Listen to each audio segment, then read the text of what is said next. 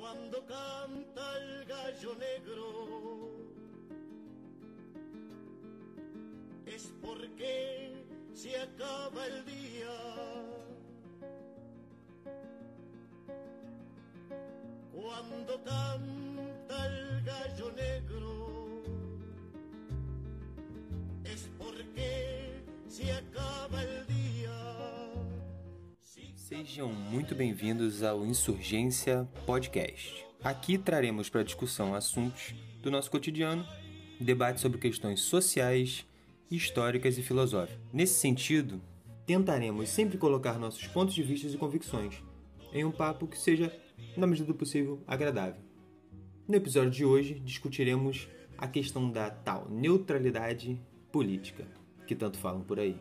Lembrando sempre que juntos seremos mais fortes e quanto mais insurgentes, melhor. Acabou a tolerância. Pô, cara, essa história me incomoda desde já há muito tempo, né? Com essa coisa de que você tem que ser neutro. É... Cara, uma história, já vou começar contando a história. Uma história de um amigo meu, uma vez, ele me mandou um link, né, do deputado Marcelo Freixo. E era uma matéria do Marcelo Freixo se posicionando com relação a alguma coisa que ele tinha achado interessante. Aí eu, todo serelepe, falei, pô, legal, vou trazer esse cara aqui pro nosso campo, né? Vou trazer ele pra esse, vou esquerdizar o cara. Aí falei, pô, Marcelo Freixo, cara bom e tal, tem algumas paradas que eu discordo dele, mas ele é um cara bom.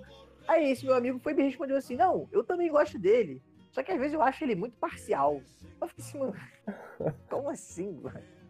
Como muito parcial? O cara é, todo mundo fala de algum lugar, sabe? todo mundo tem um grau de, de, parcialidade na parada. Eu acho, eu acho bizarro como que essa ideia de que você precisa é, estar num lugar de neutralidade o tempo inteiro, porque se você estiver em algum lugar, sei lá, de posicionamento, seja à direita, seja à esquerda, seja qual for, de alguma maneira isso diminui, né? O seu, o seu posicionamento tem muito isso com professor em colégio, sabe? Tipo, professor que é declaradamente de esquerda ou declaradamente de direita, e aí também depende de qual disciplina que ele está dando no, no, colégio. Ele está dando a aula dele lá e os pais, sei lá, tem toda uma. Existe agora toda uma comunidade de cobrança de neutralidade de professor, que tem o objetivo final de perseguição, que a gente sabe, que vai dizer: ah, não, mas ele está dando essa aula aí, mas é, do, é de um viés detesto essa palavra. Tomei outras palavras que o, o, período recente do Brasil me fez tomar ódio foi viés. Que a pessoa vem, não, ele tá dando essa aula aí, mas é um viés de esquerda, né? Você fica, caralho. O mais, o mais doido disso é que ele se opõe a um viés, ah, é. É, deixando bem claro que só existe outro viés que seja importante frisar que ele vai acontecer, tá Não é tipo, não tenha nenhuma, é, não pode ter essa, mas essa que eu tô botando claramente como uma ideologia que vai sobrepor essa, suave, entendeu? Essa não é. Tem que ser neutro. Neutro, neutro no caso, é rechaçar aquela que está sendo praticada, na, no ponto de vista do cara. E tem essa coisa muito louca ainda, porque ponto de vista dele parece que a gente vai para um lugar e a gente só vê a figura de um cara, basicamente, ler Marx e estudar Marx, né? Na verdade, eu acho que talvez tenha sido, não sei, num ciclo básico, uma matéria que eu fiz, sabe? e botar a parada como se fosse um extremo de um jeito que é, chega a ser bizarro, né? Porque não existe, tá ligado? Assim como não existe a neutralidade, não existe essa ideia deles. Né? Na verdade, vem de pessoas que ou não fizeram ciências humanas ou nunca pisaram nem na faculdade, cara. O pessoal acha que, que é só marxismo também, cara. E, e, e não é só isso, entendeu? Você, porra, pelo amor de Deus, gente, é, eu faço faculdade de geografia. A gente estuda Milton Santos, estuda, estuda Rui Moreira, estuda 500 autores. E, porra, Marx ali é 5% de tudo que você tem de carga é, literária na faculdade, ou nem isso. Te falar uma parada que eu tô dando uma lida a uma pesquisa, né? Da origem, né, do nome, tipo, neutralidade. A ideia é que não é nenhum dos dois. Então você já cria uma contraposição entre duas coisas, tá ligado? Pra sair dessa dicotomia de não ser nenhum dos dois, teria que basicamente deixar de ser uma questão de conflito e virar uma questão de ética. Só que é muito confuso para mim, tá ligado? Pensar que, mesmo com a ética, ainda não deixa de ser uma escolha, sabe? Basicamente, você tá escolhendo uma, uma, uma posição. E, e, pode ser que essa posição nem seja a favor ou contra, sabe? Mas já pensando que, caso aconteça alguma coisa depois, a sua escolha como neutro ela vai ter algum peso, sabe? E aí não tem neutralidade nisso, sabe? Mas enfim. Exatamente. Parte de um, de um ponto de vista, né? Em sociologia, por exemplo, o Max Weber, ele vai falar de neutralidade axiológica quando a gente está falando de pesquisa, né? Da nossa relação como pesquisador com relação ao objeto. E isso é legal porque ele vai falar que não há a neutralidade 100%, mas a neutralidade axiológica, ela é uma coisa que a gente deve buscar, sabe qual é? Então, tipo assim, normalmente a gente pesquisa coisas que a gente se identifica, sabe qual é? Então, o, uma pessoa que tem uma identificação com, por exemplo, com o movimento negro ou com o movimento LGBT, etc., tende a pesquisar coisas relacionadas a esses temas. E isso já é uma escolha que não é neutra, isso já fica claro. A grande questão é, você não deve fazer do seu da sua pesquisa um manifesto político. Então, para isso, você tem que buscar intencionalmente se afastar o máximo possível daqueles valores, mesmo que 100% isso seja impossível, mas você tem que demonstrar na sua pesquisa que você buscou se afastar o máximo possível. O Weber, ele está mostrando que é o seguinte, beleza, não tem neutralidade. O que vai definir a, digamos assim, a qualidade de uma pesquisa, que a gente sabe que não é neutra, é ver o quanto que o pesquisador se esforçou para impedir que os valores né, que ele tem com relação àquele objeto interferiram na pesquisa que ele fez. Porque nem a ciência exata ela é neutra. Tem um artigo chamado A Imagem Racional que ele fala sobre como que, por exemplo, a mudança de paradigmas na própria física newtoniana que dá um, um passo adiante para a física einsteiniana. E elas não dialogam, são dois, duas teorias que não é uma que dá necessariamente origem para outra, elas partem de pressupostos diferentes. E como que a física einsteiniana precisou mobilizar politicamente a academia, né, o, o consenso acadêmico, as pessoas envolvidas na academia de física para ela se tornar uma, uma teoria válida. Então, tipo assim, até uma, uma certa politicagem, por assim dizer, foi necessária ser mobilizada para que aquela, aquele paradigma que o Einstein trouxe se tornasse algo que as pessoas levassem em conta. Então, até isso, você pode dizer assim, não, até o fato de existir física einsteiniana no meu livro didático é, de alguma maneira, um resultado de algo parcial, sabe qual é? Porque teve uma decisão política, teve um conjunto de relações sociais ali que chegaram à conclusão, ao consenso de que aquilo ali deveria uhum. entrar, uhum. poderia ter sido rejeitado. Então, é, até nesse sentido, nas, nas ciências mais duras, assim, física, matemática, você vê que não, não, não, não se aplica uma neutralidade em si. A própria teoria por si só se coloca como válida e aceita por todo mundo porque ela é o suprassumo da, da coisa. Não, tem uma decisão entre iguais ali, entre pares científicos que falam, não, beleza, isso não deixa de ser uma, uma, uma algo de um viés. É, é engraçado pensar né, ao mesmo tempo as paradas se cruzam, né? Porque a, a, neutralidade em si tomou nomenclaturas diferentes, sabe? Sobre, sobre formas diferentes de regências de mundo, assim. Quando a igreja tinha um poder, ela deixou de ser uma parada muito mais entre conflitos e virou uma, uma questão muito mais de um debate interior dentro da igreja, sabe? Quem queria expandir, quem não queria expandir. Então aí, nisso variava o que era neutralidade, o que era imparcialidade, o que era um monte de coisa. Mas, na verdade, se você for olhar, tipo assim, durante toda a história, é política, sabe? É, são posicionamentos políticos que ditam o que, que pode ser uma neutralidade, sabe? A Suíça tem um tratado que ela se colocava enquanto uma nação que nunca necessariamente estaria em guerra. Ela sempre seria neutra. Isso é uma posição política, gente. Porra. Exatamente. Eles estavam sendo o banco, sabe, do, do, da, do entre guerras. Todo mundo lavava dinheiro na Suíça durante talvez as duas maiores guerras do mundo. É óbvio que isso é um posicionamento, sabe, tipo, político, gente. Não tem neutralidade nenhuma belicamente não ia ganhar nada mesmo. Até não vi um terceiro também invadir também, porque senão. É, é sim, mas assim, mesmo assim, ela se considera neutra, por mais que alguém invada ela, sabe? Vai, vai, vai existir uma invasão, mas ela tá neutra. No, no contexto de guerra militar, ela até poderia se encaixar como neutra, mas politicamente ela não era. Esse é o ponto. Essa é a parada que eu acho que me deixou incomodado em ler esse, esse artigo, Tipo, o Ocidente, para ter uma neutralidade, ela basicamente ela bota antagonicamente dois, dois, dois lados, entendeu? Então é sempre o conflito. E aí esse sociólogo, ele quer acabar com esse paradigma querendo entender que, na verdade, isso é uma, uma resistência do Ocidente a aceitar que não existiria o conflito em todos os casos. Também existiria uma questão que fosse uma questão de ética. E aí a ética deixaria de lado o conflito e entraria uma questão mais como se fosse de escolha. Então a pessoa poderia se colocar como neutra sim. Então, eu não sei se o Barthes ele vem de uma tradição da filosofia cética, Estruturalista. estruturalista. Então, é muito complicado, até dentro do próprio estruturalismo, você falar de neutralidade. Porque, por exemplo, no ceticismo filosófico, você ainda consegue tratar de, de neutralidade. Por exemplo, você pega lá um, um sexto empírico, ou então o, aquele Pirro, e tem várias anedotas sobre o Pirro, que era um filósofo grego, que ele foi o primeiro cético. E aí a galera fala assim, que as anedotas sobre o Pirro é tipo, ah, o Pirro era o tipo de pessoa que as pessoas precisavam, tipo, ficar levantando dos buracos que ele caía, porque ele não conseguia decidir. Quando ele, quando ele tava andando, apareceu um buraco na frente dele, ele não, ele não decidia se ele ia desviar ou se ele ia seguir em frente, porque ele sempre suspendia o juízo dele. Ele tinha duas opções, e aí ele falava, não, eu, era uma coisa assim. Na filosofia dele, essa suspensão do juízo sempre coloca os dois lados como iguais, né? Tem dois discursos. E ele fala, não, eu coloco os dois discursos como iguais nessa suspensão que ele faz do juízo, tipo, ele não julga nenhum nem outro como certo ou como errado, ele acaba se tornando neutro.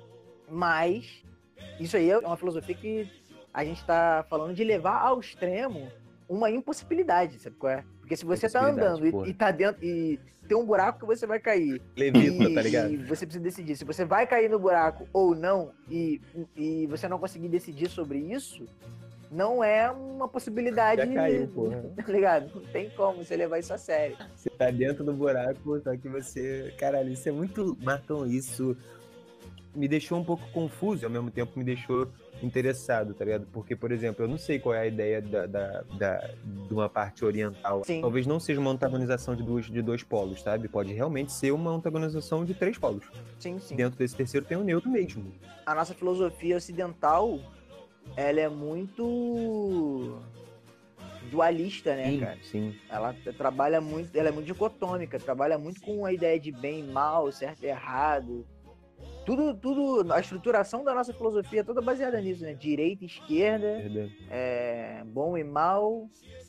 É uma coisa meio Exatamente. dicotômica. Pode, não pode. Não tem meio termo das paradas, tá ligado? Tipo assim, Exatamente. você é uma parada ou você é outra. E, e- e eu tenho muito esse pensamento, sabe? A gente tava falando dessa parada sobre posicionamentos, né, antes do programa ser pensado. Tipo, pra mim é muito isso também. Só que eu também acho que eu posso questionar isso, né, cara? Nem tudo é preto no branco, nem tudo é dois polos o tempo inteiro, né? Mas assim, em outras culturas, aqui, onde a gente vive, você se colocar como se você fosse realmente isso, um ser flutuando, porque você, É. você tá inabalável, sabe? Então, isso é muito doido de botar. E aí, partindo para a questão da política em si, é, eu acho que a gente precisa também dar uma definição aqui rapidinho sobre como que o que é a política, né? E como que a política ela é vista na sociedade brasileira, assim, porque eu sempre escuto um termo que é ah, é, ideologia político-partidária, posicionamento político-partidário. Isso aí caiu na boca do povo e todo mundo fala isso o tempo inteiro. Isso expressa uma noção que a gente criou, a nossa sociedade criou recentemente, eu acho, de que a política, ela só é aquela política institucional, tá ligado? Aquela política do partido, da eleição, a festa da democracia, o dia que o cara vai lá votar, depois ele passa quatro anos. É como se fosse isso, né? Como se a cada dois anos a pessoa vai lá e vota, mas nesse intervalo não tem política. Sabe qual é?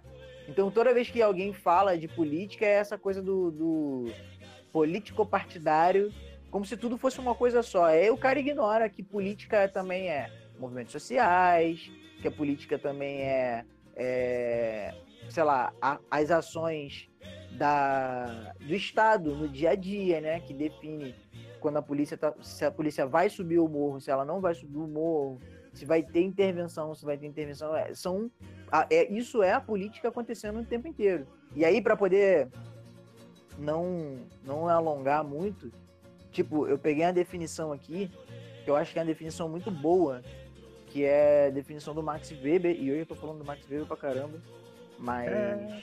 mas eu, eu gosto dele. Eu acho que dá, uma, dá, uma, dá uns, uns refrescos na cabeça, assim, às vezes, sabe? Tipo, ele manda bem, porque o que, que acontece? A política, ela é, na definição da, da Grécia, né, que a política vem da, de polis, sobre, ela é, ela é sobre as deliberações acerca da polis, né, sobre os rumos que a sociedade vai dar para aquela cidade e tal. Só que essa é uma definição que é de- a grega ela é de certa forma excludente porque se você for verificar a sociedade grega ela excluía desse processo político é, quem não era grego, os escravos, excluía as mulheres, tá ligado? Então, assim, expandindo esse conceito, a gente tem assim que a política ela é o exercício do poder, saca? exatamente. E aí a gente precisa definir o que é o poder. Aí eu trouxe a definição do Weber. Porque o Weber ele vai falar que o poder significa toda a probabilidade de você impor a sua própria vontade numa relação social, mesmo que encontre resistências. Você vai ter uma probabilidade de você impor a sua vontade. Nos livros mais básicos para todo mundo ler, sabe? Todo mundo, quando eu digo todo mundo, é exatamente a sociedade como um todo ter essa ciência de- desse poder que ele tem como sujeito, né? Exatamente. Que é do cara que é o sujeito, ele criar tudo que for diretrizes para a vida dele, sabe? Como objetivo, sabe? Ele organizar Exato, a vida exato. dele nos grupos dele, tá ligado? Cara, por isso que política. Por isso que política tá em tudo, né, cara? É justamente essa relação de poder entre as pessoas. Então, não tem como fugir da política. Independente de neutralidade que você acha que exerce. se todo mundo tivesse noção de como saber o objetivo que criar esses caminhos e criar essa- atitude política vai guiar ela para uma parada diferente, sabe? De pensar que, por exemplo, a voz da Marielle influenciou outras vozes dentro da Maré e hoje a Maré, que já era um lugar muito politizado, tem uma visibilidade política bizarra, assim, bizarra. A quantidade de, de pré-vestibulares que existe na Maré é, é- é de dar, assim, orgulho, tá ligado? Tipo, isso, isso é, são pessoas criando, tipo assim, sabe, diretrizes políticas de que, pensando que podem mudar aquela sociedade, sabe? Não só votar, mas também fazer mudanças sociais ali, sabe? De políticas, né? Tudo isso é política. Pô, tá ligado? exatamente. Mas eu acho que pouquíssimas pessoas têm essa noção. é isso que eu acho legal de, de desmistificar a ideia de neutralidade, porque vamos supor que um grupo é, anarquista, né, um coletivo anarquista, que a gente sabe que, né, sem, assim, pelo amor de Deus, se você é anarcocapitalista e acha que anarquismo é coisa de direita, você é retardado. É um posicionamento de esquerda o anarquismo. E aí, tipo assim, os caras vão lá e organizam um coletivo que vai criar, sei lá, um pré-vestibular para poder facilitar a entrada de gente que tem dificuldade de acesso à educação na universidade pública e tal. Isso é uma ação política. Sabe qual é? Então alguém pode olhar e falar: não, os caras criaram um pré-vestibular aqui, mas não tem política envolvida, entendeu? Porque eles estão pensando na ideia de política partidária. Partidário. Exatamente. Mas assim, aquilo ali é um, é um puta ato político em si. Sabe? Você está transformando a vida daquelas pessoas e você está interferindo objetivamente nas relações de poder que incidem sobre aquelas pessoas, porque você está dando acesso a elas, a, um- a uma oportunidade, um conhecimento que vai transformar as relações de- de poder da vida daquela pessoa daquele momento em diante. Quem se cala nesse momento perante o fascismo torna-se fascista. E aí, dito isso, toda ação é uma ação política. Por que, que eu digo que toda ação é uma ação política? Porque justamente a gente está inserido na sociedade, se relacionando com outras pessoas, e em alguma medida existe uma relação de poder envolvida, sabe qual é? Então, pô, você, tá se, você se relaciona com seus pais, existe uma relação de poder ali, que é a relação de autoridade. Então pensa, como que é um ato político para um sujeito que é LGBT se assumir dentro de casa com um pai que é machista. E não precisa. e Aí você vê, não precisa ter política institucional envolvida. O cara não precisa se filiar a nenhum partido, se juntar com nenhum coletivo. O cara só se assumiu homossexual, sei lá, lésbica, trans, e enfrentou um poder, tem um choque ali, tem um conflito que, que ele está enfrentando. Existe uma relação política ali de autoridade que está sendo desafiada em alguma medida. Ou não, ou o posicionamento da pessoa em se assumir pode estar sendo reprimido por uma família que é conservadora. É que o pai, sei lá, às vezes o pai é pastor, o pai nem é pastor, às vezes o pai é só conservador. Então o cara vai lá e reprime a pessoa de se assumir. Então você tem uma relação de autoridade ali, autoritária, é, é uma relação de poder dentro da sua casa, sem envolver político, sem envolver partido. Autoritária e intolerante. Exatamente. Então essa que eu acho que a grande questão é pensar assim, toda ação, de alguma maneira, em alguma medida, é uma ação política. Por isso que não dá pra gente pensar que existe neutralidade. Que a neutralidade é alguma coisa que você pode exercer, tipo assim, suspender o juízo, como eu tinha falado antes, e estar fora dessa relação de poder que envolve as relações sociais da sociedade que a gente vive. Cara, e, e tipo, levando isso pro lado mais popular da parada, tem também muita gente que mexe o nariz assim com relação a professor e professoras que não necessariamente levantam bandeira de partido, mas que tem um posicionamento em aula, entendeu? E seja para qualquer coisa, ou quando você vai explicar socialismo, você vai explicar. É, eu acho que a própria tentativa dessa ideia imposta de uma não escolha em alguns casos, como se eu não escolhesse algo, cara, isso já é uma escolha, sabe? Se colocar na ideia de não escolher é uma escolha, entendeu? Pois é. Mano, eu tenho muito problema com a palavra neutralidade, pra ser sincero. eu também. Mas, mas, cara, olha só como que isso é muito louco, né? Porque o, o voto, sei lá, nulo ou em branco, em tese, é, um, é uma, uma abstinência e uma demonstração de neutralidade. E olha só a merda que deu. Em 2018, uma boa parte da população brasileira votou no PT, uma outra boa parte votou no Bolsonaro. A diferença não foi grotesca, não foi uma, uma grande massa de pessoas que votou no Bolsonaro e o Bolsonaro humilhou o PT no segundo turno. Foi uma diferença razoável. Tava próximo, sabe? Hum? Mas um número muito maior de pessoas votou nulo ou branco. E a galera fica pensando assim: se essas pessoas tivessem tomado uma posição, talvez a gente não tivesse o presidente que tem. E aí eu falo o seguinte: não, esses caras tomaram uma posição. Porque a partir do momento que eles falam assim, é, lavo minhas mãos, eles tomaram a posição do lado que, que ganhou, tá ligado?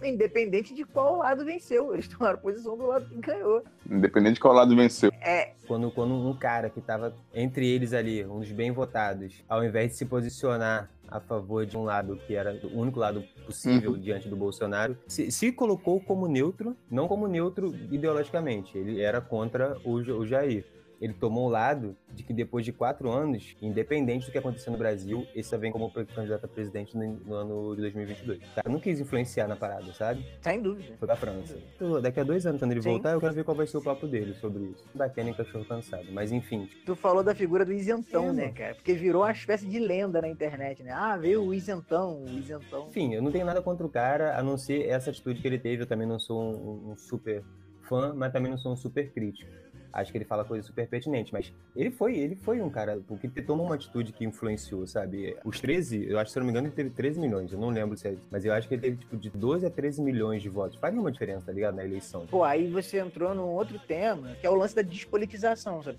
A Sabrina Fernandes, ela escreveu um livro, ela fala sobre isso, e ela vive batendo sobre isso nos vídeos que ela fala que o processo de despolitização no Brasil, ele vem em duas frentes. Uma, que é essa ideia de ultrapolítica, que fica criando falsas polarizações. Tipo, ah, o Brasil está dividido entre feministas que gostam de mostrar o peito na rua versus o pai de família que quer conservar a família brasileira. Alguma coisa assim. Você fala assim, mano, essa contradição nem existe. Tá criando isso aí da sua cabeça, tá criando uma falsa polarização, a questão nem é essa. Mas uma outra frente da despolitização é essa coisa da pós-política. Tipo assim, a política, como a gente conhece, a institucional, acabou. Sobrou a tecnicalidade. Eu não sou político, eu sou técnico. É igual o João Dória. João Dória é o nosso grande expoente da pós-política. Porque ele chega e ele fala assim: João Dória, você é político? Não, não sou político, eu sou um gestor. Mas, caralho, como assim? É mano? como se o Brasil fosse uma empresa? É, como se fosse uma empresa. E, e como se gerenciar alguma coisa não partisse de algum lugar, sabe? É politicamente determinado, sabe? O maluco é um puto herdeiro de, de sei lá, de, de algum capitalista de São Paulo, sabe qual é? Algum herdeiro de alguma capitania hereditária, que é dessas famílias algum paulistas, tá commodity. ligado? tradicionais. É, não só ele, né, cara? Não, O não, próprio tem- Luciano Huck também. Exatamente, sabe qual é? Então, tipo assim, não tem como esse cara chegar e falar, não, eu, eu sou neutro. O que eu faço aqui é um trabalho ultra técnico. Que também remete a Tabata Amaral. Que, pô, apareceu no, no cenário político de verdade quando ela deu um esculacho no antigo ministro da Educação e ficou cobrando a tecnicalidade do cara. Qual é? Não, mas cadê as planilhas? Eu quero ver os relatórios, não sei o quê. Por quê? Porque ela não é. Não tem direita nem esquerda. Eu sou Uhum. gestora. E na hora do vamos ver, porque é, é- sempre vem Exatamente. a hora do vamos ver, ela votou a favor da reforma da Previdência. Uhum. Uhum. Então, tipo assim, pô, tem um posicionamento político claro ali. De repente a gente pode até chamar isso de uma dessas outras lendas brasileiras, que é a ideia do político que não é político. Eu não sou político. Come nos dois lados, né? Vai ali e vai aqui. Tá almoça, almoça no- no- na esquerda e janta na direita. Caraca, então, isso me lembrou outra coisa. Foi bom tu falar nisso também. Um amigo meu, assim que eu cheguei de, de Portugal, ele me chamou pra conversar, né? Aquela coisa da polarização, vamos ser amigos e tal. Muita animosidade entre a galera que votou no Bolsonaro e tal. Aí, papo vai, papo vem, eu dando umas ideias nele, falando, não, concordo com você e tal, pô, é exatamente isso aí. Aí ele terminou falando um bagulho que eu achei muito engraçado. Que ele falou assim: Então, cara, tá vendo? É por isso que eu penso o seguinte: nem comunismo, nem capitalismo. O negócio é votar no centro. Puta, Eu olhei pra cara dele assim, som de todos os problemas. falei, caraca, mano, calma aí. Só que não deu tempo de eu falar mais nada, que ele tava de saída. Aí Sabe quando a pessoa vai falando uma parada pra você assim, tá indo embora? Aí Solta merda e nem, e nem deixa. nem tava- fica passando. não dá nem tempo. Exatamente. Ele jogou assim. Não, mas a gente vai se falando, não sei o quê. Papá, valeu. Eu, caraca, que vacilo. Porque é essa ideia de que o centro é o equilíbrio da parada, sabe? Tipo assim, não, tem a extrema direita, tem extrema esquerda e eu tô no centro. Logo, eu sou neutro, tá ligado? Eu não tô nem de um lado nem de outro. Pô, é outro problema gravíssimo que é criado por essa ideia de neutralidade que tem dessa despolitização toda da galera aí. É, cara, o que tem que se ter em mente nesses casos aí, pelo menos na minha opinião, assim, é impossível você ser do centro. É impossível você ficar ali na corda bamba o tempo todo, entendeu? Vai ter políticas que você vai, vai tender pra esquerda, vai ter que você vai tender pra direita, e uma hora você vai ter que opinar, cara. Agora, você dizer que nem capitalismo nem socialismo, você também tá. É aquela parada, a gente, a gente tá diminuindo muito o debate, dá margem só ao extremismo. Não, não que a gente viva só disso, entendeu? Uma hora você vai ter que tender pra uma política de esquerda ou uma política de direita, entendeu? Exatamente. Assim, é, para não dizer que eu não falei de Marx, que eu sempre falo de Marx, eu tento pensar da seguinte forma, eu tento ajudar as pessoas a pensarem uma parada que eu acho que elas têm muita dificuldade. Quando eu vejo, Uhum.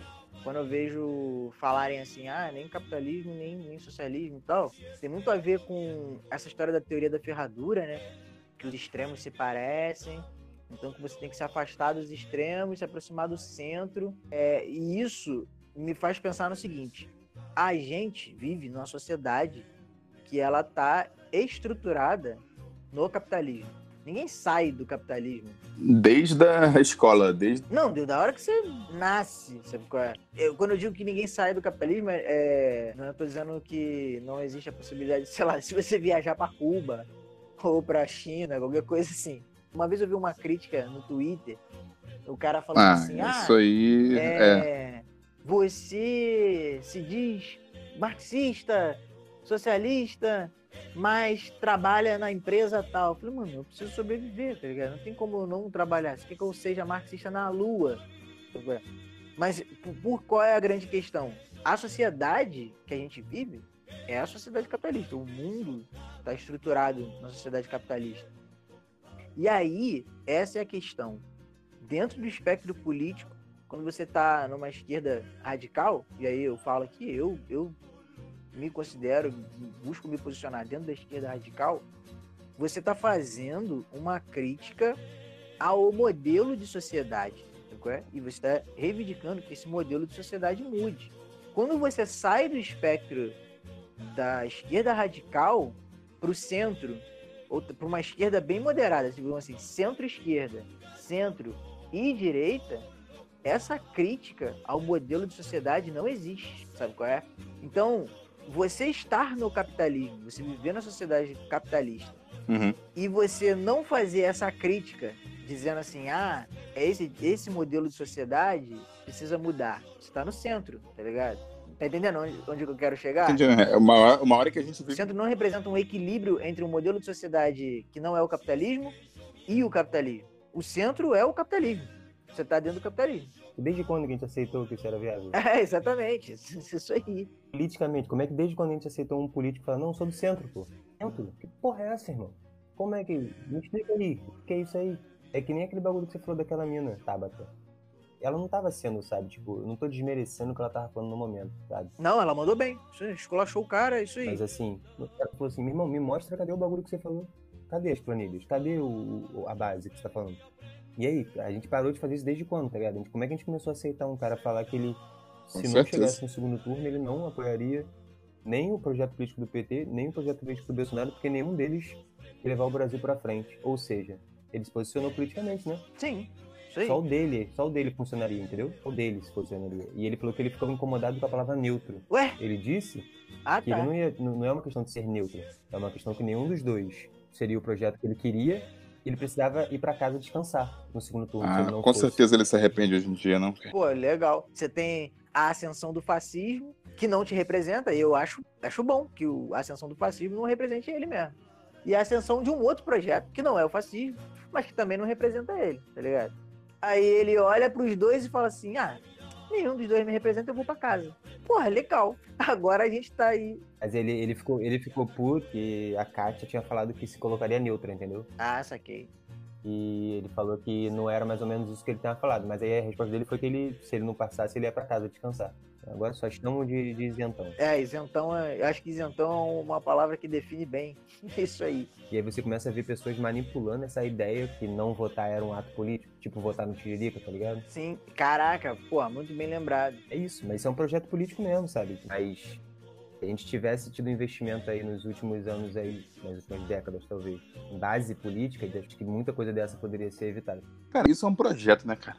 Você deixar a pessoa meio alienada assim é um projeto. Você fazer com que ela não entenda o que, que é um voto nulo, o que, que é um voto tal, o que, que é- significa votar num deputado tal. Mas isso aí ainda é, pô, um nível muito, muito técnico, tá ligado? Tipo assim, o que, que o governador faz, qual, qual é a competência do executivo, qual é a competência do judiciário e tal. É, no caso do executivo é até mais tranquilo. Mas, pô, do legislativo, cara, muita gente não sabe pra que serve um deputado. Não, então, exatamente. Mas o que eu quero dizer é o seguinte: a falha que eu acho maior dos últimos anos aí. Aliás, dos últimos anos eu não digo porque, sei lá, de 2016 pra cá o projeto é completamente outro. Mas entre 2002 e 2014, que foi quando degringolou tudo, assim, depois de 2013, o PT teve muita dificuldade para se reeleger, o resto a gente sabe o que aconteceu, a agitação do PSDB e tudo mais. Esse período todo, o PT fez questão de desmobilizar os movimentos sociais. Fez questão de despolitizar as pessoas, porque eles acharam que dar cidadania para as pessoas a partir do consumo ia garantir para eles um espaço quase que eterno. Eu acho bizarro vincular a cidadania ao consumo, acho bizarro, mas acho que tem o mérito deles também, porque pô, tirou a galera do mapa da fome, tá ligado? Que é um puta mérito, colocou uma galera na universidade, fez um monte de parada maneira, mas abandonar a politização das pessoas é um risco muito grande. Por quê? Chega nesse momento, que é um momento em que as pessoas estão despolitizadas, porque, pô, conglomerados aí de mídia hegemônica, lançando manchete atrás de manchete, pichando, pichando a esquerda de, de terrorista para baixo. Não sei quantas mil horas de jornal nacional dedicados a queimar os movimentos sociais, chamando MST de terrorista para baixo. Os militantes, a galera que vai pra rua, é, os partidos de esquerda e tal. Isso tem um impacto na população, sabe qual é? É, a própria, a própria questão de a ideia de consumo, ela, ela é muito vazia, né? É, exatamente. Uma hora isso ia degringolar pra uma merda, tá ligado? Porque é- foi uma escolha, foi o que você falou, foi uma escolha.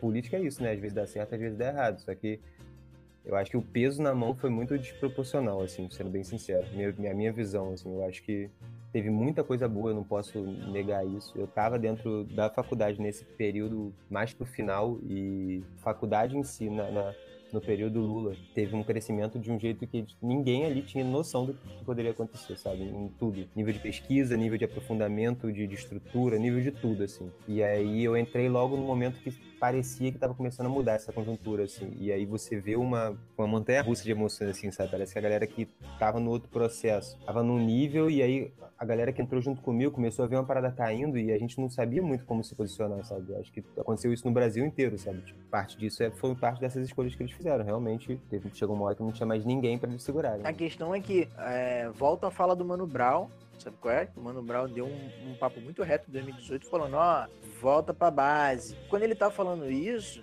ele tá falando que as pessoas que tomaram a decisão de votar em quem votaram ou tomaram a decisão de se colocar neutra no processo eleitoral de 2018, essas pessoas estavam despolitizadas, sabe qual é? Pô, pensei isso, eu pensei exatamente isso. Eram pessoas que, por exemplo, poderiam estar acreditando na neutralidade, digamos assim. Ou pessoas que não tinham a capacidade de avaliar o que é a ascensão de um projeto fascista. De, de olhar e falar assim, pô, tem uma parada errada acontecendo aqui, sabe é? Tô vendo que tem muita gente aderindo, tem, mais, tem uma coisa errada aí. Se as pessoas tivessem essa mínima sensação, porque eu tenho isso também, né, cara? Eu conheço bolsonarista que é maluco, né, por assim dizer, é, fissurado mesmo, o cara aderiu a essa religião. E eu conheço bolsonarista que ele olha para a situação do Brasil e ele não entende o que está acontecendo. é? A gente fala assim, caraca, olha o que está acontecendo. Aí a pessoa olha e fala, pô, mas eu não tô vendo nada demais. Isso eu acho que é resultado de um processo de despolitização. A esquerda que teve tanto tempo no poder não se preocupou em dar essa base para as pessoas, em dialogar com elas, conversar com elas é, sobre o que é um projeto é, revolucionário de país, o que é um projeto revolucionário de sociedade, que fugisse do senso comum de opressões, de reprodução de opressões, falando sobre é, gênero, raça, classe. Não, deixou na ideia de que dando acesso ao consumo, é, as pessoas simplesmente iam se lembrar. O que eu acho também, de certa forma, até um tanto perverso, assim, que é tentar deixar na cabeça a ideia de uma gratidão. Eu vejo muito isso também na militância, às vezes, né? pelo menos essa militância virtual, as pessoas falando muito sobre os, os períodos do PT, lembrando aqueles que, que votaram no Bolsonaro hoje, falando: ah, mas você é ingrato, porque nos últimos 10 anos, nos últimos 15 anos teve isso, teve isso, teve aquilo, você conseguiu isso, conseguiu aquilo. Não deixa de ter sua razão, eu acho, mas eu não acredito que seja o argumento que você vai utilizar para politizar as pessoas, sabe? Usar ingratidão. Eu achei interessante isso que o Marcão falou, porque eu acho, eu vejo muito isso na- nessa galera militante e até nem quem não é mais militante. Vamos agradecer pelo que nós temos, fazendo crítica, porque, tipo assim, naquela época ainda era o PT, querendo ou não querendo. Então, assim, é melhor do que o outro, entendeu? Eu não posso fazer uma crítica a um governo que, porque ele tem uma- um viés que eu concordo, fudeu pra mim, né? Imagina o outro que não tem viés. Se eu não pudesse, se eu não podia fazer crítica ao PT, ao, ao, ao Bolsonaro sem partido, eu tô fudido, né? Que ele nem partido ele tem pra me criticar. Cara, eu acho que a gente tem que partir da crítica o tempo todo, na verdade. Caraca, É, a, gente tá- a, gente paga, a gente paga essa porra, né? E a política e o Estado, ele, ele é meio que, porra, é pra isso, entendeu? Então, sou absolutamente a favor da estatização é, de recursos básicos, sabe? Justamente por isso, porque acho que o Estado oferece ali é, é comunhão pra todos, entendeu? E é uma ideia é socialista, mas é igualitária, sabe? é? No sentido de que, porra, se, se aquilo ali tá ali, a gente tem que gerir aquilo. Também tem que criticar, porque a crítica é constante querendo ou não, é uma forma de atingir o progresso, entendeu? Não um progresso capitalista, no sentido, mas um progresso mesmo de, de humano. E quem se cala perante o fascismo é fascista. Ponto final. Gente, basicamente é o seguinte, entendeu? Neutralidade não existe. Mas aí, cara, é isso, né? O, o lance da, dessa história de neutralidade acaba criando várias outras aberrações com as quais a gente é obrigado a lidar. Tipo, sei lá, é, fascistas antifascistas. Eu, te- Wilson, Wilson. eu, eu, eu fico com vontade de rir, mas é porque eu tenho vontade de pegar o, o taco de beisebol, mas enfiar na cabeça deles, assim, mas é muita apropriação, cara. De símbolos, tá ligado? o cara pega, sei lá, o símbolo antifa, aí ele muda de cor, coloca, sei lá, azul, amarelo, laranja. Não, ele bota amarelo, verde e azul, porra. Ele é porque ele é, ele é antifa, mas ele é nacionalista, entendeu? Ele é patriota. É nacionalista, neoliberal e neutro. e neutro. né? Porque é isso, né? Que assim, pô, você é antifascista pô, tem um movimento construído pelo comunismo pelo anarquismo, mas eu, mas eu não sou nada disso. Eu estou acima disso aí. Eu sou. Eu sou pra frente. Eu quero ir pra frente. Eu sou antifascista liberal e monarquista. Essa parada da neutralidade. Será que já existe a família real é, antifascista? Caraca, depois eu vou dar uma olhada nisso que pode ter. Monarquista antifascista. No Brasil. Aí vamos fazer um programa só sobre isso. Todos os, os antifascistas mais bizarros do Brasil. Puta que pariu, deve ter muito. Latifundiários La- antifascistas. Latifundiário antifascista. O Escola Sem Partido é outra, outra loucura, né, mano? É. Que é uma loucura organizada. Né? Os caras chegaram à conclusão de que o professor tem que ser neutro. Eles não definem bem o que é ser neutro, e mas diz que o professor tem que ser. E normalmente, essa que é a grande sacada da parada. A ideia de neutralidade, ela sempre é a tentativa de colocar uma ideologia, um posicionamento que é dominante como o neutro. Então, tipo, se você é conservador e o seu o professor do seu filho é progressista, é, você vai exigir que ele não seja progressista para se adequar ao seu conservadorismo e você vai chamar isso de neutralidade. E aí, se o cara for Vai depender de escola pra escola. é, exatamente. E aí, se o cara for, sei lá, isso vale pra qualquer coisa, né? Porque aí o cara é terraplanista. Exatamente. Aí ele chega no- na escola e o, professor tá dando aula, coitado, de ciências, tá explicando que a Terra é redonda e que gira em torno do Sol. Aí ele fala, não, calma aí, você precisa ser neutro. Caraca, é um negócio grotesco, grotesco. Você está impondo a sua Não, visão. pô, nem precisa ir muito longe, cara. É darwinismo, né, cara? Só explicar sobre a teoria da evolução. Se você chega numa escola religiosa, Exatamente. pior dessa lei é que, tipo, ele, ele coloca o aluno como patrulha. O professor vai ter que estar na hora ali se segurando, se policiando pra não ter que falar alguma coisa que o aluno possa ah, vir entender como doutrina ou não, entendeu? Que é um projeto de silenciamento. É por isso que essa porra de escola sem partido é um bagulho que não faz o menor sentido. Quer dizer, faz sentido porque eles são uma corrente política querendo ganhar visibilidade. Mas, Exatamente, mas numa, numa educação normal, libertadora, assim, não, É. faz sentido nenhum. Exatamente. Negando que, que, que não pode ter ideologia sendo ideológico, tá ligado? O sujeito É. nunca percebe isso. Que ele é ideológico. Porque é, a ideia é essa, né? Eu sou neutro. Você é ideológico. Só para falar uns dados sobre aquela parada da ideia do- dos votos, queria falar com uma das grandes lendas de neutralidade, que em 2018, juntando abstenções, brancos e nulos, tem 31%. É, é muita coisa. Isso, isso é um projeto político. Segundo né? Não, segundo Teve um turno. aumento de mais de 60% em relação a- ao maior número de abstenções brancos e nulos na história, que foi em 89. No caso, né, a gente entende por que que era também, que também era outro projeto político, né, tentar boicotar. Por... neu- A neutralidade pode ser um projeto político, mas eu entendo que pessoas podem ser influenciadas a se achar neutros como um ato político, entendeu? Uhum. Mesmo se ela não tem noção do que ela tá fazendo. Não, e mesmo que ela tenha noção, sabe? Então, eu tô tentando, eu tô tentando ver pelo viés que ela não sabe mesmo, assim. Tipo, uma pessoa realmente que não tem Sim, noção. O ato em si, né? o posicionamento é, é praticamente inerente à pessoa. Sim, sim, Sabe? sim. Você, mesmo que você não saiba, você tá posicionado. É, é o que eu penso, por exemplo, sobre essa galera que votou de abstenção nulo e branco, que provavelmente olhou e falou, não me sinto representado e tal, e decidiu conscientemente se ausentar do debate, né? Não participar da questão, não votar. E tem uma galera que provavelmente não entendeu dessa forma.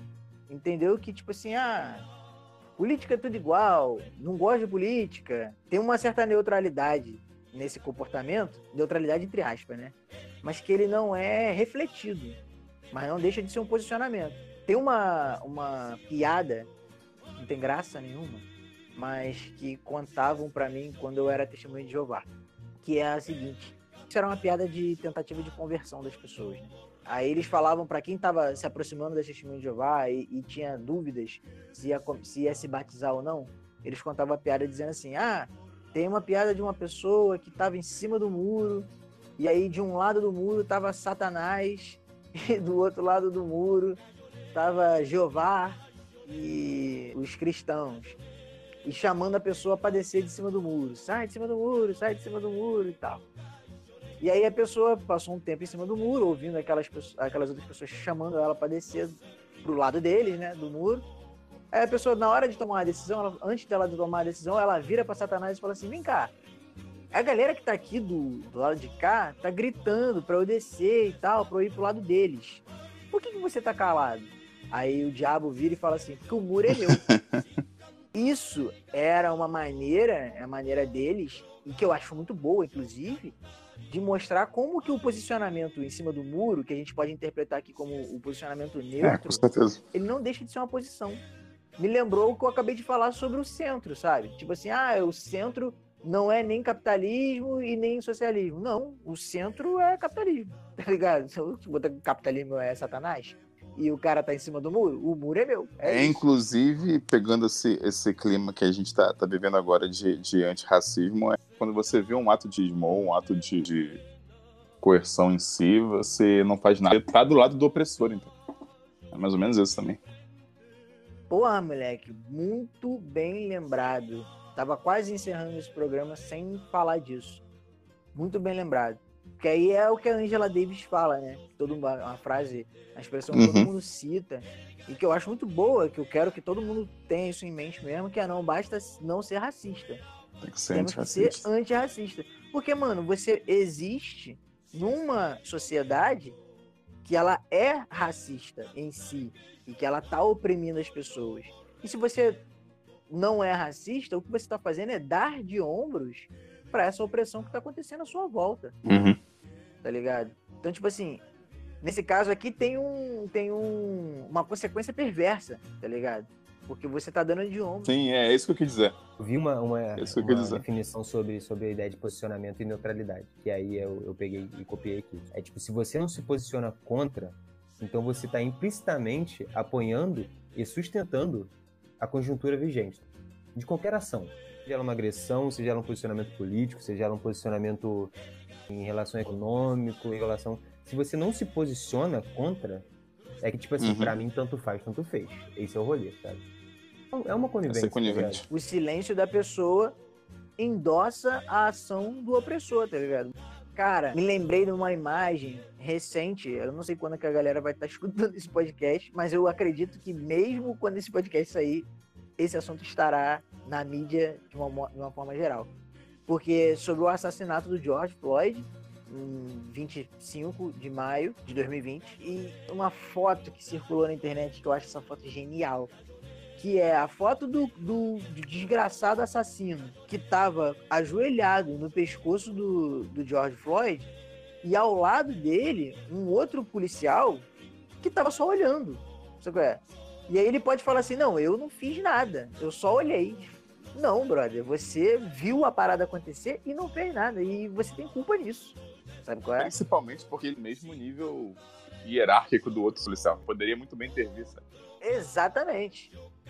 E aí isso é a representação, volta ao centrão, né? Isso é a representação do que é o centro, a direita e a esquerda. A Exatamente. direita é o, é o, é o, o cara ajoelhado no pescoço É o opressor. e o centrão é o que tá olhando ali. Ah, olha. Você parar pra imaginar que esse cara que tava ali olhando, ele, ele pode não ter tido uma noção total da parada, mas a atitude dele influenciou na morte do cara, tá ligado? É impossível Sim. que em nenhum dos minutos ele não percebeu que o cara tá- tava sendo asfixiado ali, tá ligado? Exatamente. Pra mim, sendo bem sincero pra você, ele deveria ser tão culpado quanto o cara que matou ele. Com certeza. Ele é cúmplice no assassinato, tá ligado? Ali, Isso aí, sem Mas dúvida. assim, enfim, galera, eu acho que a, a mensagem foi dada, né? Tipo, neutralidade. Não dá em nada na vida. Isso aí, se posicione. É, então, eu queria agradecer a todo mundo que ouviu aí, conseguiu acompanhar a gente até o final desse episódio. Dizer pra vocês acompanharem a gente nas redes sociais. Vocês me encontram lá no Twitter, Marcão Freitas, arroba Marcão Freitas, eu tô lá, pistolando lá no Twitter mais do que aqui. Outra coisa, a nossa arroba no Twitter é underline insurgência, por lá que a gente vai estar tá postando atualizações lá, inclusive referências de textos que a gente citar no, no nosso programa, como não tem como colocar no feed, como né, igual dá para fazer no YouTube, botar lá, linkar abaixo várias referências, é, a ideia é a gente conseguir colocar isso no Twitter, né, nossas postagens no Twitter, logo depois que sair um programa, a gente coloca lá sugestões de texto. Inclusive, hoje nesse programa eu falei aqui do texto do H.W. Newton Smith, que é a imagem racional. Não, eu não sei qual, se está muito fácil de encontrar esse texto em português na internet, mas de qualquer maneira eu vou disponibilizar esse texto pro pessoal, botar no Drive, sei lá, alguma coisa assim pra galera ler. O, se vocês quiserem saber mais sobre política, o que, que é a política, vocês procurem lá o texto do Max Weber, que é o Economia e Sociedade. Lá ele tá, faz todas as definições que a gente falou aqui de política, como tentar influenciar né, a ação do outro e tal. E é isso, vamos trocando ideia. Tamo junto. É, podem me seguir no Pio Underline Bernardo, Bernardo, no Instagram. E é isso. Tenho que voltar a me reeducar coletivamente nas redes sociais. Esse é o nosso primeiro episódio de um projeto que eu acho que vai dar muitos frutos. E para finalizar, o nosso e-mail é insurgênciapodcast.gmail.com E se você também quiser sugerir alguns tipos de tema, a gente vai fazer o máximo possível para estar tá tentando responder todo mundo e também construir junto essa, essa trocação de ideia para a gente poder ter mais diálogo com os ouvintes. Eu sei que o podcast cada vez mais é uma ferramenta interdisciplinar e pode ser cada vez mais usado hoje em dia em sala de aula ou até para estudos que sejam em casa. Nesse tempo de pandemia hoje em dia, acho que o podcast pode ser usado como uma ferramenta muito útil. Então, é isso, galera. A gente se vê no próximo episódio.